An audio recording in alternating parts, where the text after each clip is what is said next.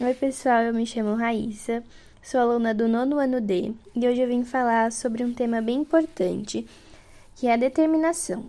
Estamos passando por um momento bem difícil, sabemos disso, e que temos que pensar que nada de ruim que está acontecendo nesse momento é, vai, vai durar para sempre. Então, temos que pensar positivo, ser otimistas acreditar sempre nos nossos sonhos, focar nos nossos objetivos e nunca deixe ninguém falar que você não é capaz.